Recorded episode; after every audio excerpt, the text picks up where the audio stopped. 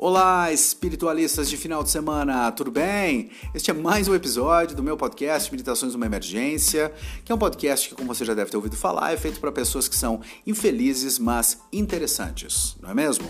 E olha, vou te dizer, esse episódio aqui hoje está deveras interessante. Eu, na verdade, arrisco dizer que entre todos os episódios sobre psicanálise que pautaram aqui essa segunda temporada, talvez este seja aquele episódio que tem mais chance de te levar a ter insights significativos. Talvez esse seja o episódio que, ao término dele, você realmente faça, elabore reflexões que serão aplicadas no seu dia a dia, no seu cotidiano.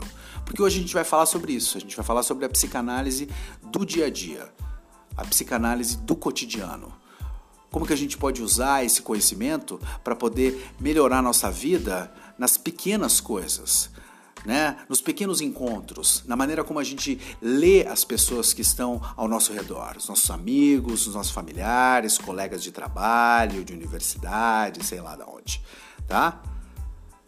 Então, para que isso se dê da maneira correta, e você vai me ouvir falar aqui, né, é, durante uma hora sobre essas estratégias que a mente da gente usa para que a gente consiga se defender dos, dos traumas, para que a gente consiga se defender né, da vergonha, da nossa incapacidade de conseguir lidar com questões que nos são é, problemáticas. Para que isso funcione, primeira coisa que tem que ficar clara para ti é a seguinte: antes de aplicar esses conceitos nas outras pessoas, se pergunte onde você está errando. Quais desses conceitos você aplica no dia a dia? Quais você utiliza para poder se defender? Porque existe uma tendência muito corriqueira, quando a gente lê a respeito da psicanálise, de enxergar o problema no outro, de ver a outra pessoa, certo? É, principalmente se a gente faz isso de uma maneira meio leiga, né? Você começa a ver os outros que são o problema. Olha aí, olha o que, que eles estão fazendo. Olha lá, isso aí na verdade tem um nome, chama tal coisa. Mas a gente quase nunca olha para trás e pensa: peraí, mas e o que, que eu faço? Aonde que eu estou errando? Então, esse é o meu conselho para que você consiga entender esse podcast, para que você consiga realmente tirar alguma coisa válida desse podcast hoje. Pense primeiramente em você. O que, que você faz? Quais dessas coisas você faz no seu dia a dia, tá? Mesmo porque eu quero começar hoje aqui fazendo algumas perguntas, né? Que não são grandes perguntas no que diz respeito a serem muito originais, né? É, assim, os filósofos têm feito esse tipo de pergunta há séculos, né? Mas não é porque elas viraram lugar comum e elas, enfim, são títulos de capítulo de livro de autoajuda que elas deixaram de ter relevância, não é mesmo? Então o que eu quero começar perguntando para ti é o seguinte, amigo, assim, você se conhece, meu amigo? Você sabe quem você é? Você consegue explicar de uma maneira lúcida e eloquente e breve por que, que você age do jeito que você age? Por que, que você tem determinada reação diante de certos problemas? Por que, que você é assim? Será que você não faz uso daquele tipo de explanação é, rasteira que diz coisas como eu sou assim, esse é o meu jeito, essa é a minha personalidade, eu nasci assim, né? Eu acho que o que aconteceu, na verdade, com essas perguntas é que elas caíram no lugar comum porque as pessoas passaram a ouvir só o que elas querem ouvir, né? Os gurus do Instagram, do autoajuda, eles não dizem para as pessoas o que realmente precisa ser dito. Que seria o quê? Seria, na verdade, você entender que toda autorreflexão, né, ela dói, ela machuca, ela é uma coisa negativa certo? Você termina uma autorreflexão geralmente para baixo, porque você percebe que você está no churume e que você, enfim, não consegue lidar com os seus problemas e arranja mil desculpas e culpa todo mundo ao seu redor, né? Pelos seus fracassos, né? Pela sua incapacidade. Então, assim, toda pessoa que sai de uma autorreflexão se sentindo bem, se sentindo positivo, está fazendo autorreflexão errado não está fazendo da maneira correta, certo? Porque a autorreflexão não tem nada a ver com se conectar com a sua espiritualidade. Meu amigo, em 2020 a gente nem sabe o que significa mais espiritualidade, porque isso já foi usado de tanta maneira que a gente nem sabe o que significa, é só uma palavra. Então não tem sentido mais. Tá? A autorreflexão não é você, sei lá, entrar em contato com a natureza e aí de repente você assistir o pôr do sol, né? Porque se você assiste o pôr do sol, você se dá conta de como nós somos pequenos diante desse espetáculo da mãe natureza ou de Deus, se você for religioso, né? E aí, ao se dar conta disso, ao invés de se sentir oprimido, você se sente feliz. Eu não sei como é que eles fazem isso, eu não sei como é que eles conseguem. O cara se, se vê insignificante e sai daquela situação se sentindo melhor. Eu não entendo isso, né? E tem muita contradição nisso tudo, porque ele está lá se conectando com a natureza, mas você tem que saber disso no Instagram, ou seja, ele tem que fazer uso de um aparelho eletrônico para registrar aquele momento que ele se deu conta de que ele é um nada diante do sol. E aí bate palma pro sol, entende? Que é uma coisa também meio de histérico, uma coisa meio de louco, né? Ficar batendo palma para sol, né? Entende? Ou então essa, é, o pessoal tem muita, o pessoal acha, acredita, não sei porquê exatamente, mas enfim, é, que, é uma, né, uma, pensamentos extremamente conflitantes, né? Que você deveria se aceitar.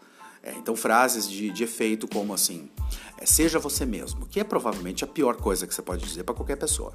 Seja você mesmo é basicamente você está dando aval para a pessoa ser um animal selvagem que quer porque quer. Tudo. Agora. Quer dizer, isso não vai dar certo. Como que isso pode? Ah, você pode tudo. Isso eu escuto muito também. Você pode tudo. Se você, sabe, focar, você consegue tudo que você quer. Claro que não. Você não consegue, você é limitado. Tem gente, inclusive, que é mais limitada ainda, né? Você é limitado, o universo é indiferente à sua existência, né? E você, na verdade, é um baú de ossos, né? E você se recusa a abrir o baú porque você trancou com o cadeado e comeu a chave, entende? E o que você tinha que fazer, na verdade, é abrir esse baú e começar a tirar esses ossos aí, montar um esqueleto ali que tem alguma que te mostre alguma coisa então, assim, a autorreflexão é você se dar conta do tamanho do problema que é a existência humana, não coletivamente, mas você primeiro, certo?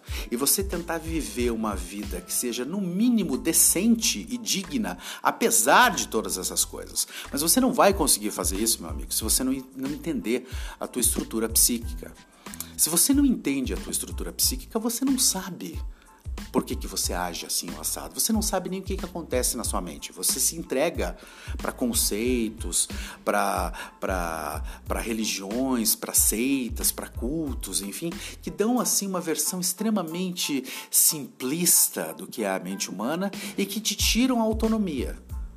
E você, como não tem vergonha na cara, não se importa de não ter autonomia. Então hoje aqui a gente vai falar sobre um, um texto sensacional de novo, né, um texto do Freud, né, do Sigmund Freud, escrito em 1923, é, chamado O Eu e o Id, né? É, e a gente vai falar sobre como nesse texto ele começa a elaborar essa ideia do que a gente chama na psicanálise e na psicologia de mecanismos de defesa, tá? Então assim, por que, que é importante você entender isso? Se eu não convenci você ainda, vou tentar mais uma vez, tá?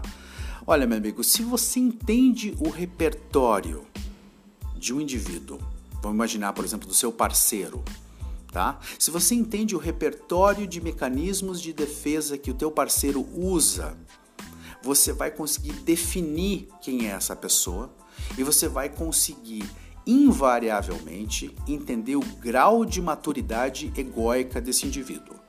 Você está entendendo o que eu estou dizendo para você? Agora, antes de você tentar definir o seu parceiro, como eu falei, você tem que tentar descobrir qual é o seu grau de maturidade egóica. Tá entendendo? Quais são os mecanismos de defesa que você faz uso inconscientemente no dia a dia e que definem você como essa pessoa que você chama esse é o meu jeito, eu sou assim, essa é a minha personalidade. Ninguém entende como se constrói essa personalidade.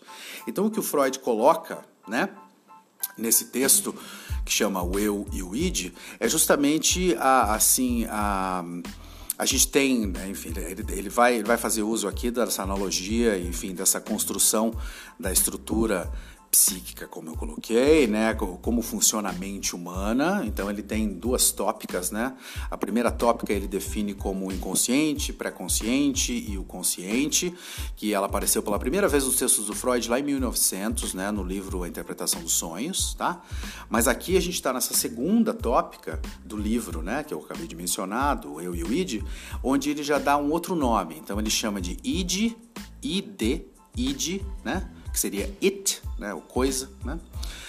Ego e superego, tá? Então vamos deixar algumas coisas claras. Primeiro, a mente humana ela está dividida nessas três partes. O id inconsciente, você não consegue ter acesso a ele, tá?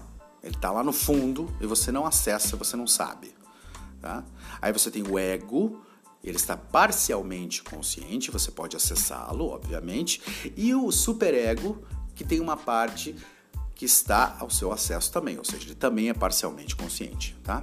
Então o que o Freud coloca para deixar isso muito mais claro, porque ele era um sujeito extremamente didático e não tinha nenhum desejo de transformar suas teorias em algo assim, sei lá, sabe, de acadêmico pedante, de fazer fazer uma coisa impossível das pessoas compreenderem, ele, ele inventou, ele elaborou essa teoria da mente humana como um iceberg, né? Porque um iceberg é o quê?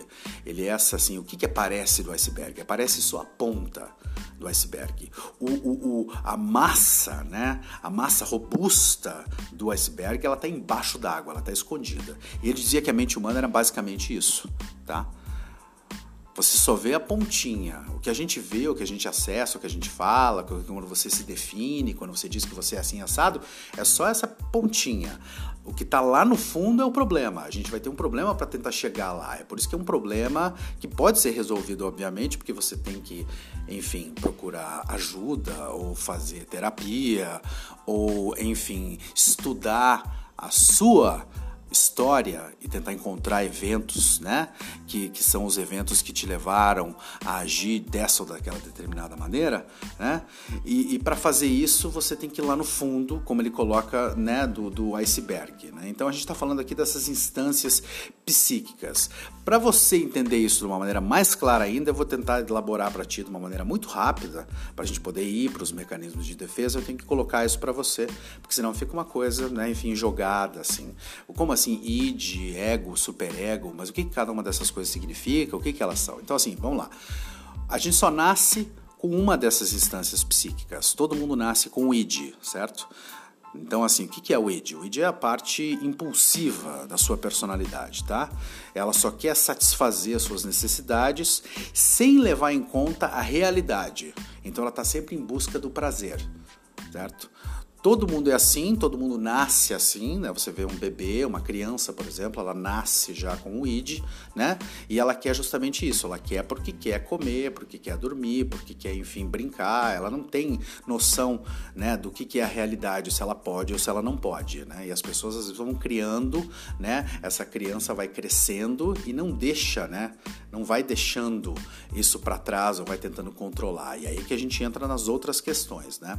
Uma coisa que tem que ficar clara para ti também é o seguinte: o id funciona como um reservatório da tua energia psíquica, né? Ou seja, tudo que acontece contigo e que mexe contigo, ele vai lá para o id, tá? E, e, da libido, né? Principalmente da libido, é por isso que a gente está sempre falando com essa questão do, do princípio do prazer, né? Que tentar satisfazer os teus prazeres, né? O problema do id é esse, afinal de contas, né? Qual é o problema? O problema é esse, é que assim, assim os pedidos do id são infinitos, no entanto, a realidade da vida da pessoa é é finita, tá? Então, para se adequar, né, o id é, para adequar o id com a realidade externa, uma parte do id se modifica e dá origem ao seu ego, tá? E o ego então funciona como o quê?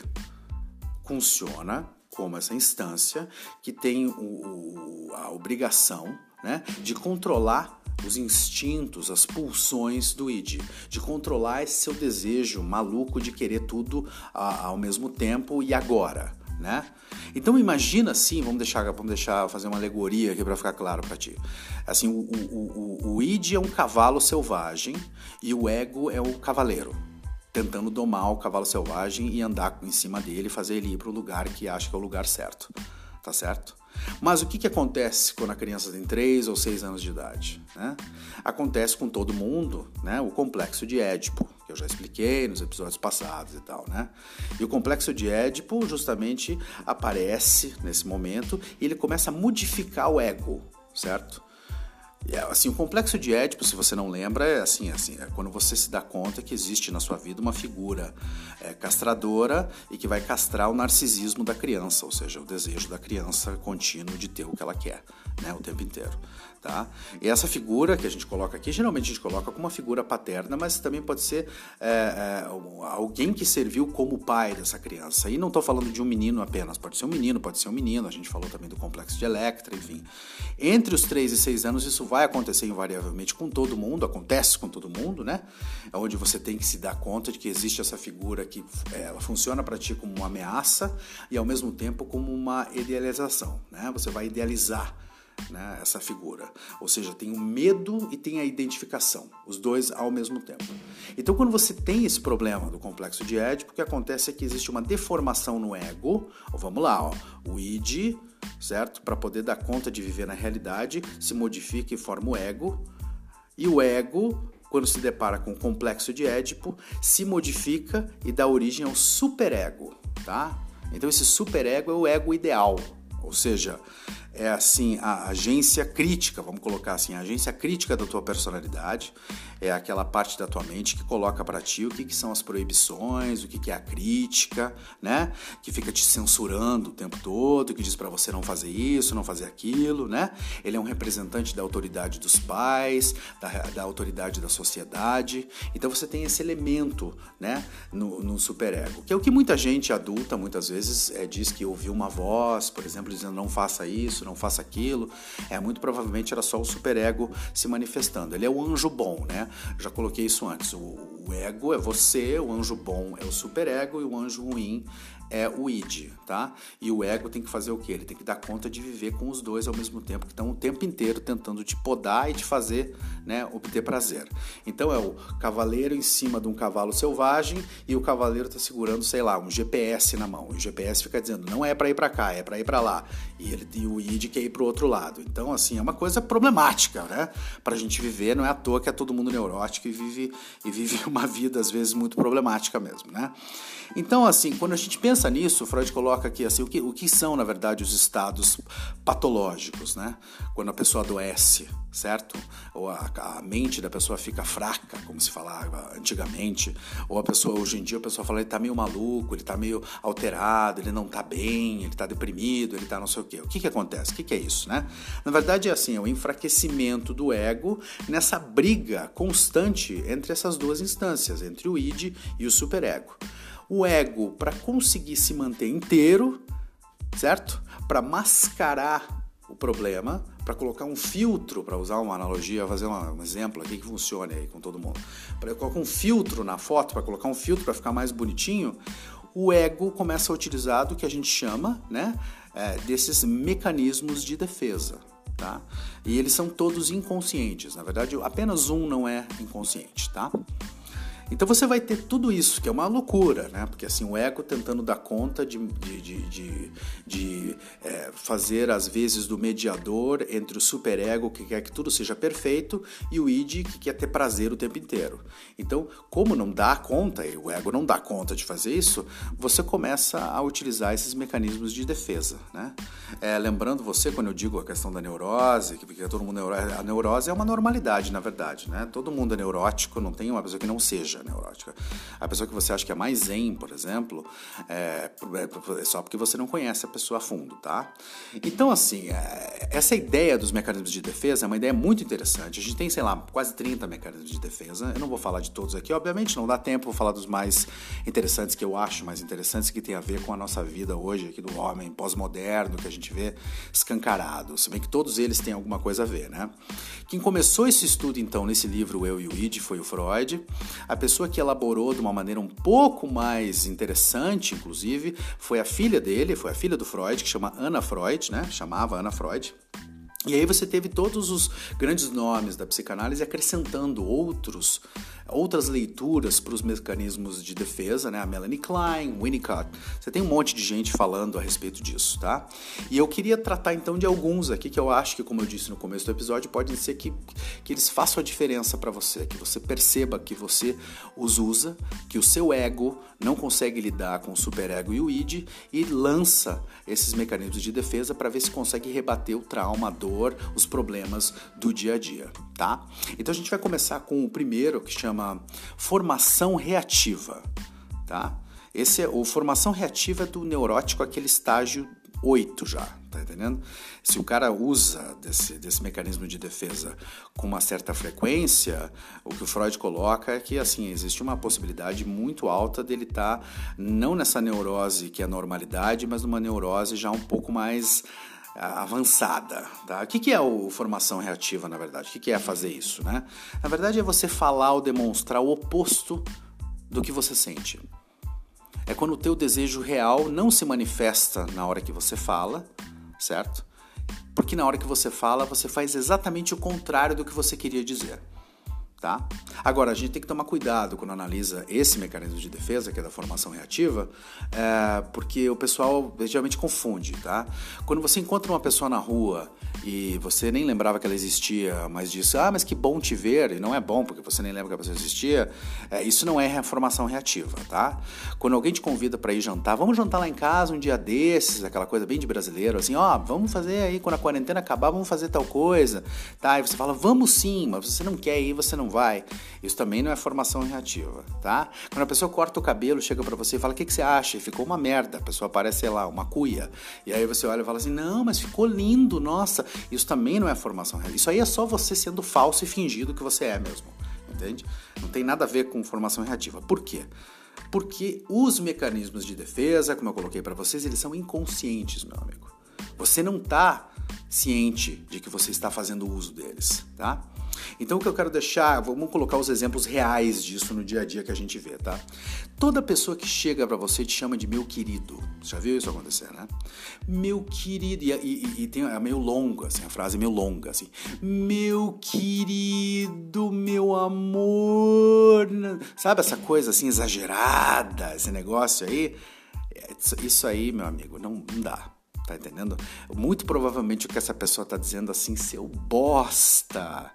Meu Deus, como que pode alguém ficar mais feio do que você já era? É isso que a pessoa está dizendo, tá? Ou então quando assim a pessoa recebe muito bem na casa alguém que ela odeia. Você já viu isso acontecer? Eu odeio essa pessoa, acho essa pessoa um idiota completo, mas aí quando vem na minha casa, hum, põe uma mesa, põe um monte de comida, entende? Quero mostrar que tá tudo bem, não sei o quê. Entende? Você queria, na verdade, que a pessoa nunca entrasse na sua casa, mas quando ela entra, você trata ela super bem. Isso é a formação reativa. Você tá entendendo? Para melhor, né? Eu tô dizendo, parece que a pessoa é boazinha nesse caso. Você tem os outros uh, exemplos de informação reativa para pior, que tem um monte também, né? Que é assim, por exemplo, isso é o clássico também, que eu, é que eu já falei, acho que em outros episódios, é que eu dou homofóbico, por exemplo, né? É aquela pessoa que critica, né? Esses homossexuais, essa viadarada, esse não quer e que transforma isso numa causa da vida da pessoa, meter a boca e quer, quer bater e não sei o que. O que é, o desejo dele, na verdade, era ser o, o, o, homossexual, ele queria ter aquele prazer, ele deve ter instintos homossexuais, sabe, guardados lá no baúzinho dele, que ele não abre para ninguém, quem, quem é só o histórico do computador dele que sabe né? Ou então a gente já viu, já vi isso muito, né? Porque afinal de contas sou um, né? Então, obviamente que é, já vi isso muito, né? Em, na minha vida, que é a questão do, do pobre. Já viu isso também, né? Que a pessoa que é pobre, porque eu sou pobre, mas já fui mais pobre. Mas já vivi com bastante gente pobre. Então, uma coisa que eu via no pobre, muitas vezes, é o negócio do orgulho de ser pobre. Sabe? Que a pessoa fica falando assim, não, mas eu sou pobre. Mas olha só, eles têm uma casona, tem piscina, tem tudo, mas duvido que eles sejam felizes que nem a gente, porque nós somos simprão porque nós somos não sei o quê, porque não sei o quê. Tá entendendo? Tu, ele tá dizendo tudo isso é uma bobagem, ele tá se entregando, na verdade. Quando ele começa a pegar no pé de rico, é, mas isso aí ele roubou pra ter, mas isso aí ele não sei o quê. É porque, na verdade, o que ele queria era ser o rico, você tá entendendo? Porque não adianta ter todo o dinheiro e ser infeliz, entende? O que ele queria, na verdade, ele queria ser rico e continuar, porque continuar sendo infeliz, mas assim, a riqueza é aquela coisa, entende? Aquele desejo dele que ele mascara dizendo: Eu não preciso de carro, eu não quero carro, eu não preciso de carro, eu pego minha bike e vou andando aqui no carro. Entende? Ele queria ter o carro, que ele não fala isso. Porque se você não quer ter coisa, você não fala nada para ninguém. Entende? Ninguém nem sabe que você tem ou não tem carro, entende? Ou seja, isso funciona de, de, duas maneiras, né? Isso também funciona pra gente burra, tá entendendo? Que a gente burra fala coisa do tipo assim, não adianta nada ter todos esses livros em casa e ter uma vida fodida, não sei o que. Você tá entendendo o que eu tô dizendo? Mas fica lendo o dia inteiro, mas também, olha aí, tem um emprego de merda, não ganha dinheiro, não sei o que. O que ele tá dizendo, na verdade, é o oposto disso, entende? Puxa, eu tenho inveja dessa pessoa que lê muito, eu queria poder ler tanto quanto, mas eu não posso, então eu vou desmerecer. Tá? Essa é a formação reativa. Se fosse traduzir isso tudo num exemplo único, assim, imagina um piromaníaco, um piromaníaco, uma pessoa que adora atacar fogo, que taca fogo né, nas coisas, não consegue parar, taca fogo nas coisas, que se transforma num bombeiro. Isso é a pessoa usando esse mecanismo de defesa, né, da formação reativa, tá? Então assim, a porra, não, o cara, mas o cara atacava, mas agora ele é bombeiro. Aí ele deu a volta por cima? Não, ele não deu a volta por cima. Ele só está fazendo o oposto do que ele, do que ele quer, na verdade entende? Então é uma coisa maluca isso se você parar para pensar. A projeção, que é o segundo que eu quero falar aqui, é justamente quando você projeta no outro uma vontade de fazer alguma coisa, né? Ou seja, você coloca no outro o que você pensa. Né? E é uma coisa muito comum da gente ver no dia a dia, as pessoas em conversas informais se entregam o tempo inteiro com isso. Se elas soubessem o quanto elas se entregam, elas iam calar a boca. Porque olha Jesus, viu?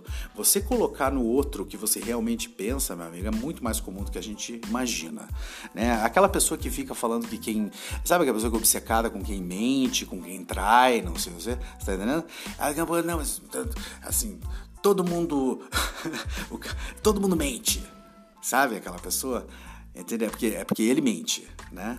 Entende? Ou o cara que fica falando, por exemplo, no jeitinho brasileiro, já viu essa aquela coisa? É o cara que usa, usa na verdade, do jeitinho brasileiro, se precisar pagar ali uma, dar um dinheirinho pro guarda para não multar ele, se tiver que furar fila, ele fura, mas aí fica é, brigando com todo mundo porque não sei o que, esse é um país de corrupto, tem que tirar os, os corruptos do poder e não sei o que, mas ele faz, você tá entendendo? Essa é a projeção, você tá entendendo? É uma coisa maluca, né? O cara, por exemplo, que tem pensamentos é, sexuais, um pouco mais assim, unorthodox, né? Que não são exatamente corriqueiros, quer fazer um sexo meio diferente, não sei o que, ele geralmente não consegue dar, dar cabo disso, ele não consegue colocar, ele não tem coragem de fazer isso acontecer, então ele vai lá e começa a falar que todo mundo é puta que todo mundo é viado. Você entende? O Freud falava muito numa questão assim do ciúme projetado, que ele falava, né? Que é a pessoa que é obcecada que se o parceiro está sendo fiel ou não, na verdade, é a pessoa que tem vontade de trair o parceiro. Você entende isso? A gente pensa muito nesse exemplo do homem, né? Por exemplo, o homem que é aquela coisa muito ciumento, não se vista assim, não faça assado, não sei o quê, vão ficar olhando para você. Ele é geralmente o cara que faz, que olha para os outros e que tem desejo de comer outras mulheres, não sei o quê. Você tá entendendo? É, isso funciona para mulher também, aquela mulher que tem um ciúme doentio, que o marido não pode ir na padaria, que fica, mas com quem você falou, não sei o quê. Essa mulher just, justamente tem essa, essa questão da projeção, né? Ela projeta no marido o desejo que ela tem. E ela faz de conta que quem tem o desejo é a outra pessoa. Isso ficou claro para você? Né? Como eu falei ali no começo. Né? O cara que é obcecado pensando que todo mundo mente o tempo inteiro é porque ele mente. Tá? É aquela, um exemplo clássico também da projeção é quando você é aquela pessoa que tem. Ah, não, a tal, pessoa está dando em cima de mim. Né? E daí o cara fala que a minha, ó, a minha personal tá dando em cima de mim, não sei o quê. Na verdade, nada mais é do que assim, o cara tem atração sexual pela personal e projeta nela, né? E daí fica falando para todo mundo que a personal tá dando mole para ele, não sei o quê. É o que ele gostaria que acontecesse. Você entende?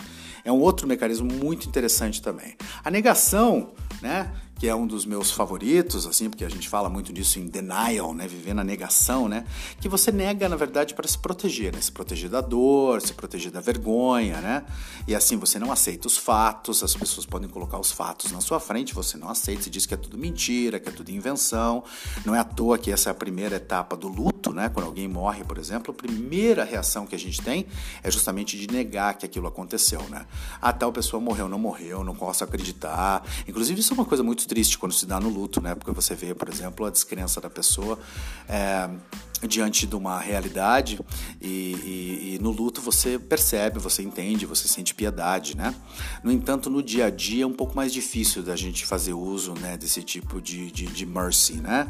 É, tão, tão comum é a negação porque é um dos primeiros é, mecanismos de defesa que se desenvolvem na infância, né? Porque as crianças negam, né?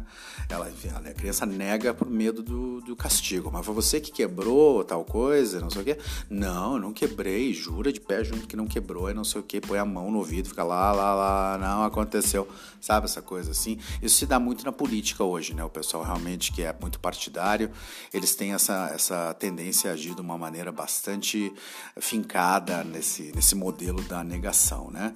Você vê também isso muito nas pessoas que estão desenvolvendo dependências, né? No que diz respeito aos vícios, né? Uma pessoa que bebe demais e que as pessoas ficam preocupadas, escuta, você está bebendo demais. Não, eu não tô, eu controlo, tá tudo sob controle, né? O cara que usa droga é igual.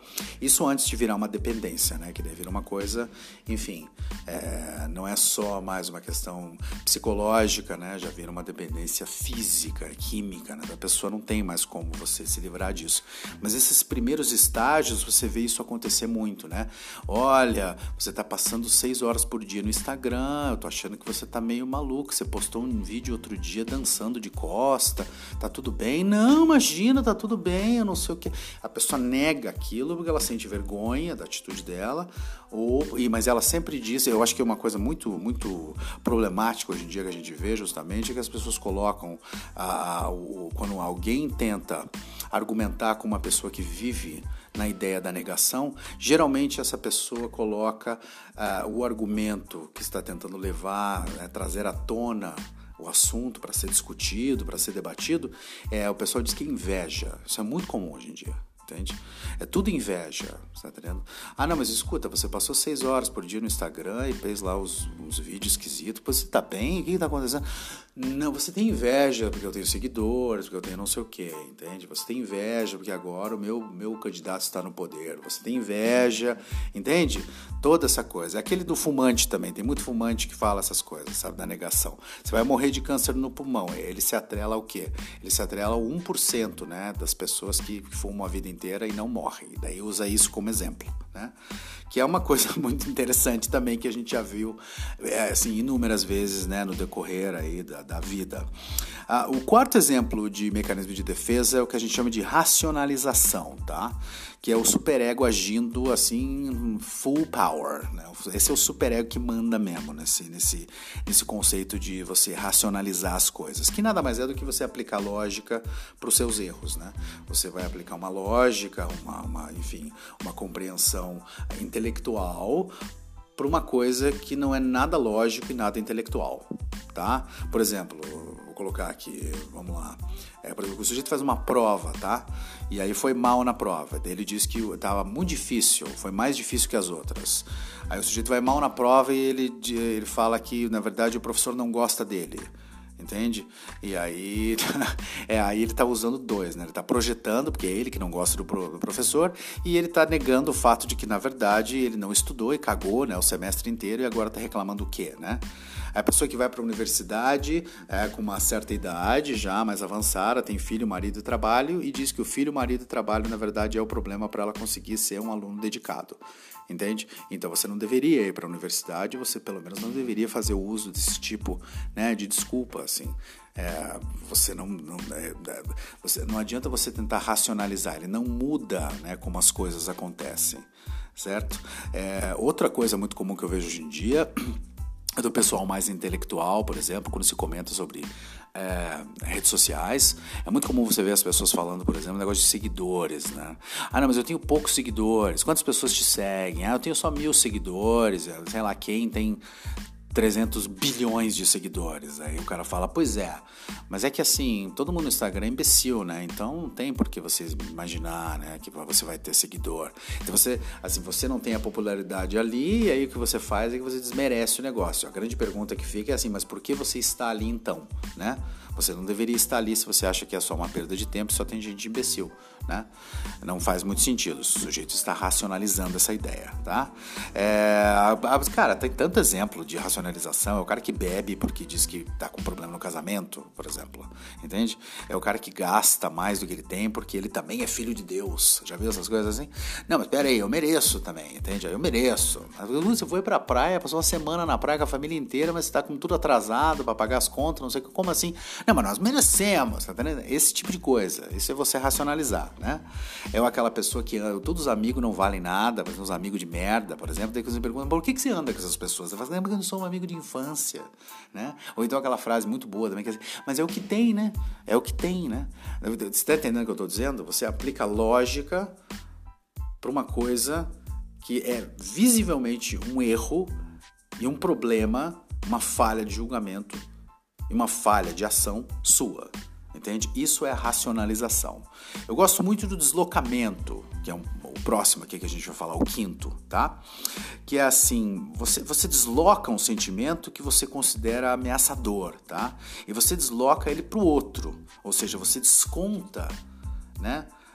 No outro. Na psicanálise a gente fala no objeto, mas o objeto pode ser tanto uma pessoa quanto um objeto-objeto mesmo, né? Que é aquela coisa, já viu as pessoas quebram coisas, começa a quebrar, quebra um copo, quebra um prato, quebra não sei o quê. Lembra quando os rockstar quebravam os quartos de hotel? Então, isso chama deslocamento, não vai falar para eles. Mas enfim, né? É isso é aquela clássica, né? Nossa, mas isso é um exemplo muito clássico, cara, que é o chefe que trata todo mundo mal. É o gerente do seu departamento que trata todo mundo que nem cachorro, tá? Aí ele trata todo mundo mal, né? E aí você vai para casa, puto da cara, porque passou o dia inteiro sendo, sendo maltratado pelo chefe, e trata os filhos mal, e trata a esposa mal. E que é um ciclo, assim, é uma reação em cadeia, né, cara? Porque o chefe te tratou mal porque alguém acima dele tratou ele mal, você tá entendendo? É sempre assim, vem lá de cima para baixo e daí vai descendo. Aí o pai ficou puto, voltou para casa, meteu a boca na mãe, a mãe fica puta que o pai meteu a boca, mete a boca nos filhos, os filhos, o mais velho mete a boca no mais novo, entende? E a mais nova vai lá e corta a cabeça do ursinho. Pronto. Isso aí é deslocamento, tá entendendo? É muito comum, nossa, cara, eu vejo muito negócio de briga de família, os caras brigam em família, daí vão almoçar, vão comer depois, daí começa a maltratar a garçonete, sabe? Ou então aquelas coisas assim, eu gosto desses exemplos mais elaborados de deslocamento que são assim: a avó morre, a avó era aquela figura Virgem Maria da família, sabe? A avó era assim, sabe? A avó veio de não sei aonde, geralmente de algum país da Europa, né? Mas ela veio de não sei aonde, não sei o quê, e aí essa avó católica, coisa extremamente moralista entende? E aí a avó morreu, e aí você fica com essa coisa na cabeça. Minha avó, católica, moralista, e a família entrou numa pira para conseguir herança, porque estão todos se matando para pegar a herança da avó, tá entendendo? E aí o que, que acontece é o seguinte: o cara vai para casa depois que teve uma reunião com os advogados, com todos os membros da família, que eles quebraram o pau, fizeram um barraco, não sei o que, para pegar a herança da véia, tá? Que era a véia moralista. Ele vai no Facebook e vê um post lá sobre LGBT. E aí ele fica puto, puto da cara, mas não é puta puto com o LGBT, ele tá puto com o negócio da herança que ele não vai conseguir, porque a avó dele morreu, não sei o que. E escreve um textão, metendo a boca, que esses viados. Você tá entendendo? Isso é deslocamento, meu amigo. Como também, vamos falar falar, eu não posso deixar de mencionar a regressão, né? Enfim, porque tem aqui um horse in the race. Uh, porque assim, a regressão nada mais é do que você voltar para uma fase interior da sua vida, tá? Geralmente, assim, você voltar pro, pro, né, pro, pro, para aquele, aquele momento infantil, para aquela fase infantil, onde você se sentia seguro, onde você achava que tinha alguém cuidando de você, né? E a regressão é muito mais comum hoje em dia, porque a gente tem um número inacreditável de man-child, né? Que a gente chama, que é assim, homem-criança, né? E mulheres também, né? Criança. Então, a regressão se manifesta e olha, é uma coisa louca. O exemplo mais clássico de regressão que a gente tem é justamente o exemplo do fumante, né? Porque eu não sei como que as pessoas... Eu, eu sei como, né? Foram os filmes, anos 50, 60, que, que enfim, né, com ícones, né, como James Dean, Marlon Brando, enfim, eles fumavam, então ficou aquela coisa de que quem era cool fumava, né, quem era paia ficava no canto.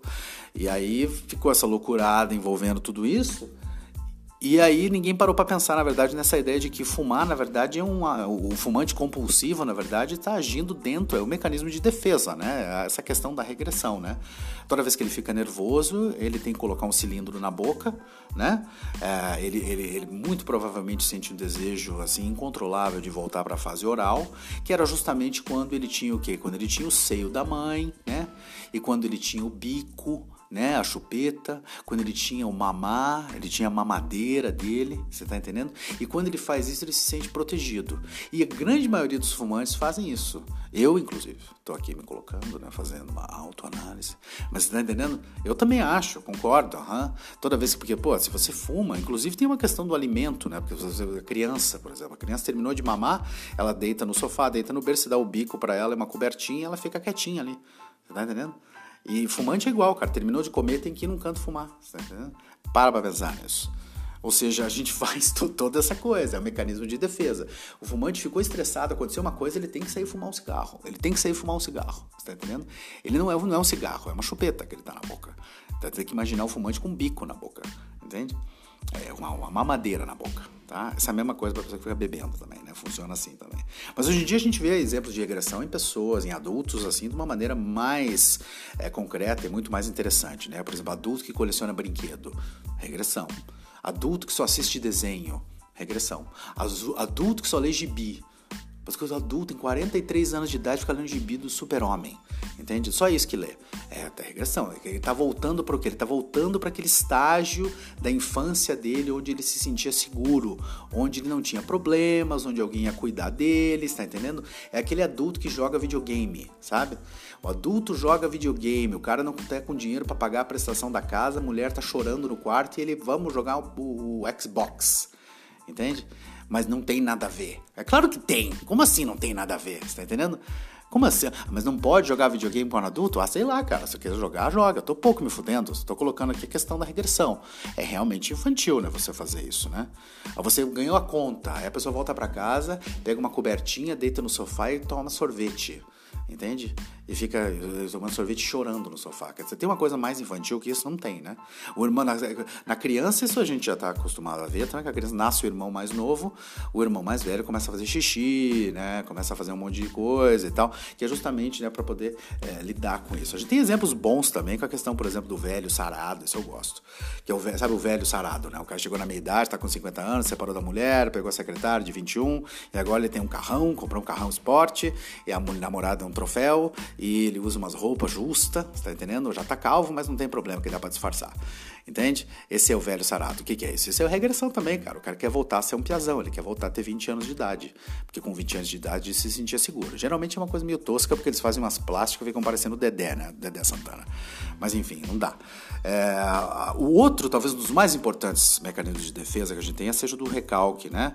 É, e da repressão, que também os dois são é o mesmo nome, né? Recalque e depressão. O recalque o pessoal usa errado, na verdade, essa palavra. Na psicanálise não tem nada a ver com o uso que o pessoal faz no dia a dia, que é assim, o pessoal chama recalque, eu acho que recalque é inveja, não tem nada a ver com inveja isso, tá?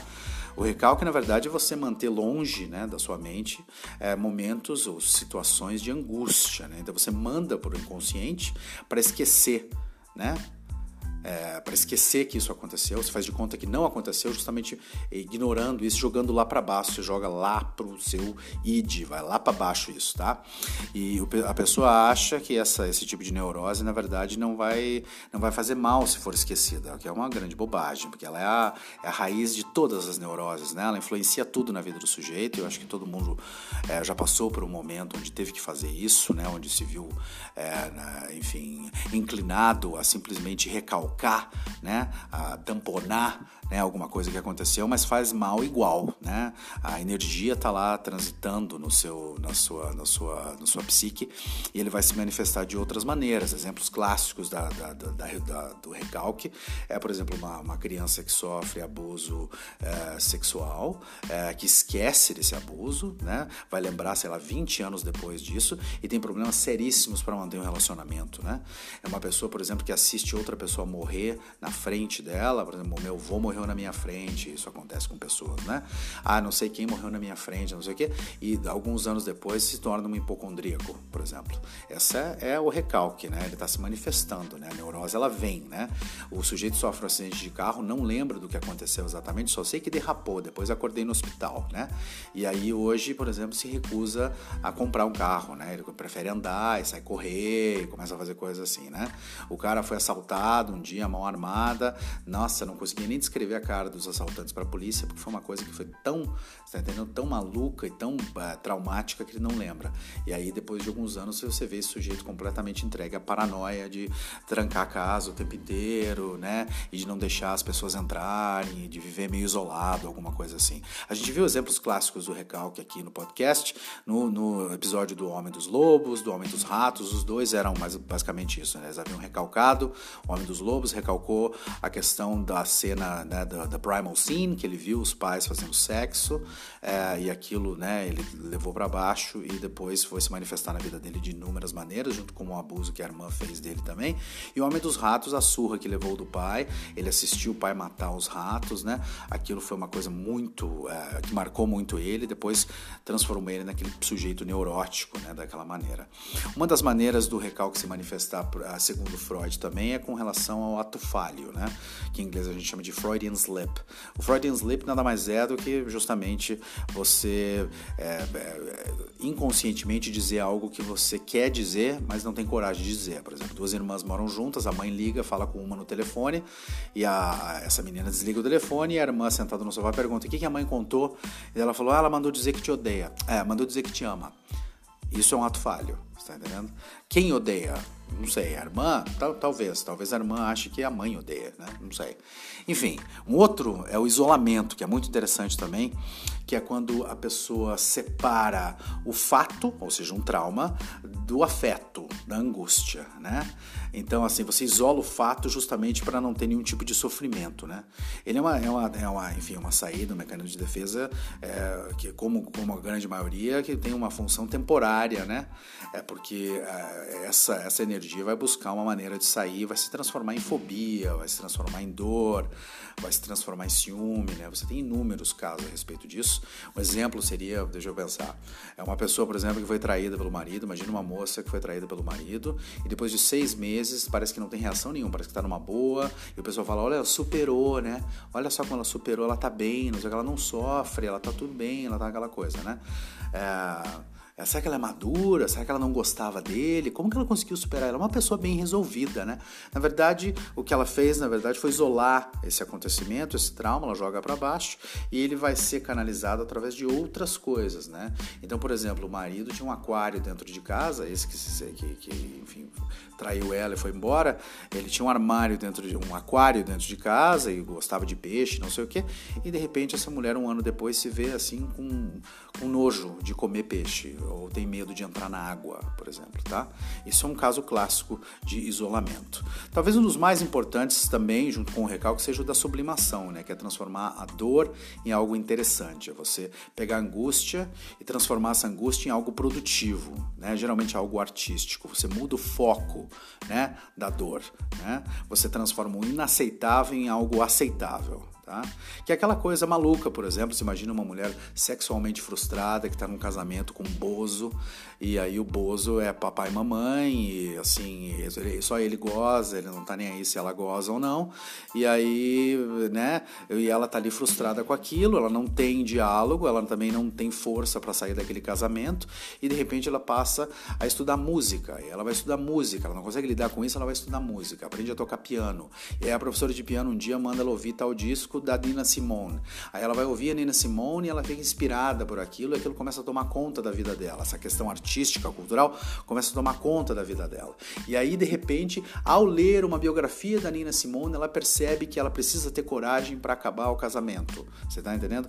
Isso é você sublimar um problema, você transformar um problema que era uma coisa negativa, uma coisa uh, angustiante, em algo produtivo. Né? O esporte é um exemplo clássico né, da sublimação, porque o esporte é assim, você pegar o instinto de agredir e transformar ele em algo que as pessoas pagam para ver, né? Você agredir outra pessoa, ou você correr atrás de uma bola, ou você jogar a bola no ar, ou sei lá, hockey, por exemplo, que os caras se batem mesmo, futebol americano, os caem na porrada mesmo, ou boxe mesmo, né? não tem o esporte é um exemplo clássico de sublimação, o Freud sempre colocou isso, né? É aquela mãe, por exemplo, que o filho morreu atropelado e, e em alguns meses ou anos depois ela foi, decide montar uma ONG para ajudar mães que sofrem da mesma coisa que ela sofreu. Isso é sublimar o problema. É o adolescente isolado, esquisito, que não tem amigos amigo, que só tem três amigos, né? É, e aí eles estão lá isolados, todo mundo acha que eles são esquisitos, feios, não sei o que, eles montam uma banda e começam a compor música e gravam um disco, entende? E aí ficam super famosos e o nome do disco é Nevermind. Entende o que eu estou dizendo? Isso é sublimar, sublimou esse, esse problema, tá entendendo? De se sentir alienado, aquela coisa toda. E o mais interessante, talvez, de todos os mecanismos de defesa, e o último que a gente vai tratar aqui hoje, é justamente o da supressão. Todos os mecanismos de defesa que eu falei anteriormente, eles são inconscientes, tá? Você não faz ideia de que você está usando. Tá? Uma pessoa que faz isso conscientemente já não é mecanismo de defesa. É outra coisa. Você está agindo em cima do problema da questão. Mas o único de todos eles que é consciente né, é o da supressão. Ele não é, uma coincidência que ele é o mais usado de todos. Né? Você, você fazer essa coisa de você é, agir em cima né? bloquear tudo que causa dor para ti, tudo que é desagradável, tudo que tende a fazer com que você se sente angustiado, tá? que você sinta angustiado ou que te, que te force a refletir. Tá? Então você usa essa questão da supressão, né? E aí as pessoas falam, né? Uh, por exemplo, o sujeito está tendo um problema e alguém chega, olha, a gente precisa conversar, a gente precisa ver isso, você não está bem, né? Enfim, os pais, amigos, né? Parceiros e tal vão tentar se manifestar. A supressão faz isso, ela simplesmente rechaça com essas frases de efeito, né, que a gente conhece, por exemplo, ah, eu não quero pensar nisso agora. Amanhã eu vejo, né? Ih, sai para lá com esse teu baixo astral aí. Não, sabe o que? Vamos beber. Vamos fazer sexo barato dentro de caminhonete em estacionamento de cervejada. Depois eu vejo como é que eu lido com o problema. Você está entendendo? Essa é a questão da supressão, né? Você está justamente bloqueando, né? Qualquer coisa que possa te levar a se sentir mal. E não é à toa que ele é o mais usado, né? A, questão que fica de tudo isso, quando a gente para para pensar nos mecanismos de defesa, eu coloquei aqui 10 para vocês, mas são, como eu falei, quase 30, né? É, é, como que a gente lida com isso? Assim, porque se você não quer fazer uso dos mecanismos de defesa, como é que você faz para sair disso, para sair desse esquema que é inconsciente, né? Tem três abordagens, meu amigo, olha lá. A primeira delas é a abordagem que a gente chama de me entretenha, tá? Que é o que o pessoal mais usa. É uma das que o pessoal mais usa, né? O pessoal geralmente usa as piores, né? Que assim, a questão do me entretenha, essa abordagem para você lidar com os seus problemas é assim, você não pensa sobre o problema, tá? Você passa muito tempo assistindo porcaria no Netflix e Instagram. Você fica fazendo isso o tempo inteiro, o TikTok, sei lá o que, tá? Se você não tem essa abordagem, que é uma abordagem, inclusive, um pouco mais digna, né? Porque é a pessoa realmente que desistiu já, né? Essa é a pessoa que sai de moletom e crocs na rua, né? Então, assim, eu me entretenha. Você vai lidar com seus problemas? vou lidar sim.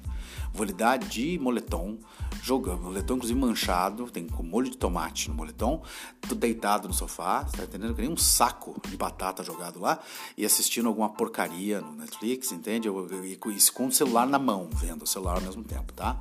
E, é, eu, inclusive, acho que isso é um pouco mais digno do que essa próxima aqui, do que ainda é nessa mesma categoria do Me Entretém, que é, assim, a pessoa que vai fazer exercício espiritual. Puta, aí me perdeu, né, cara? Porque aí o cara acende incenso, aí ele começa a falar em se permitir, então, ah, se permita sentir, não sei o quê. Mas é, nada, se, é, se permita sentir até que fique ruim.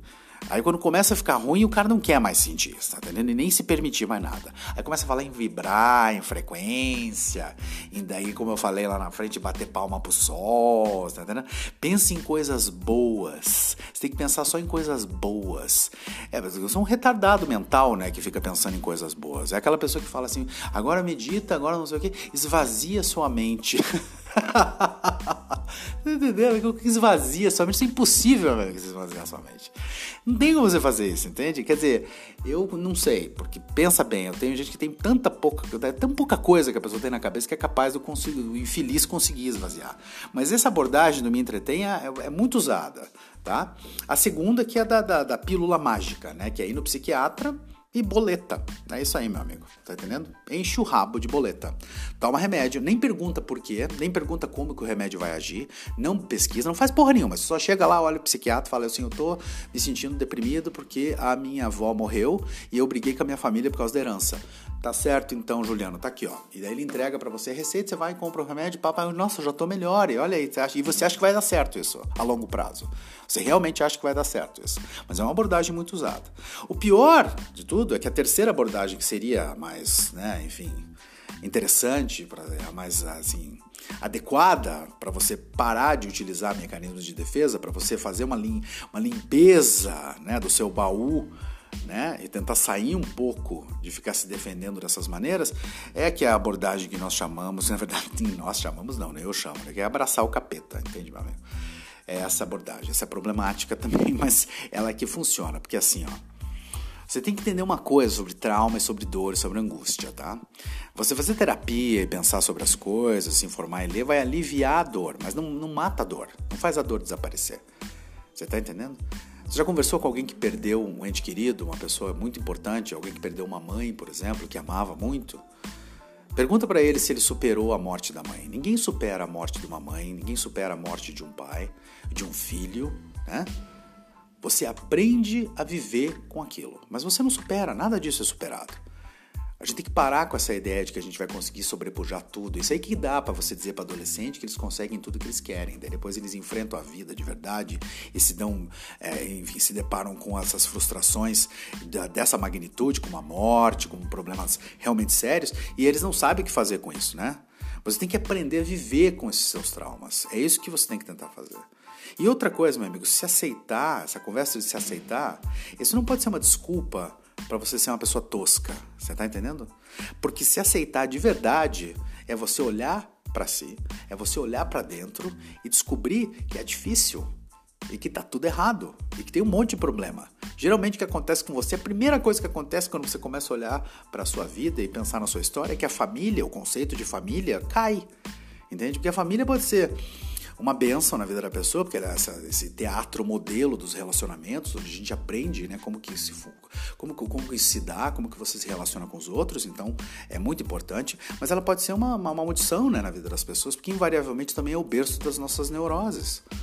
Então não tem como você escapar disso. Então você se aceitar é você entender, entende? Que você tem todos esses problemas. A começar você entender a questão familiar, a questão dos seus pais, como você foi criado, né? Porque se você realmente quiser enxergar isso da maneira correta, o que vai acontecer com você é que você vai entender que tanto você, quanto a sua mãe, quanto seus pais, quanto seus avós, eles tiveram que lidar com vergonha, com culpa, com angústia, com desespero, com solidão, com raiva, com medo, com nojo. Entende? Tá tudo presente. Isso aí faz parte da vida das pessoas. Só muito muito histérico, muito maluco mesmo, para simplesmente rechaçar a existência disso, né, na mente das pessoas. Isso é muito comum. Então você se aceitar não tem nada de muito positivo, como eu falei no começo do episódio. Você se aceita e sai feliz. Quem se aceita e sai feliz é um, um débil mental, é um idiota, entende? Uma análise real de quem você é, para você descobrir quem você é de verdade, para parar de usar mecanismo de defesa o tempo inteiro, é você, cada vez que você cometer ele, cada vez que você fizer uso dele e agora você sabe quais eles são, você vai olhar e vai pensar: eu acabei de fazer isso, eu acabei de agir dessa maneira, entende? E você começa a lidar com a tua história um pouco melhor. Você começa a lidar com quem você é um pouco melhor, entende?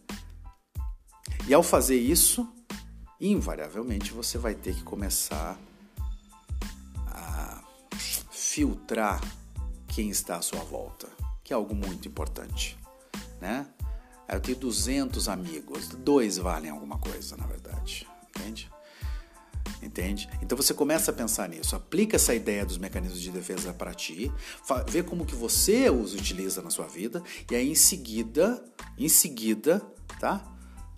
Você faz isso com as pessoas à sua volta e aí começa a filtrar quem vale a pena e quem não vale. Porque isso também é importante para você. Você se resguardar é uma coisa importante.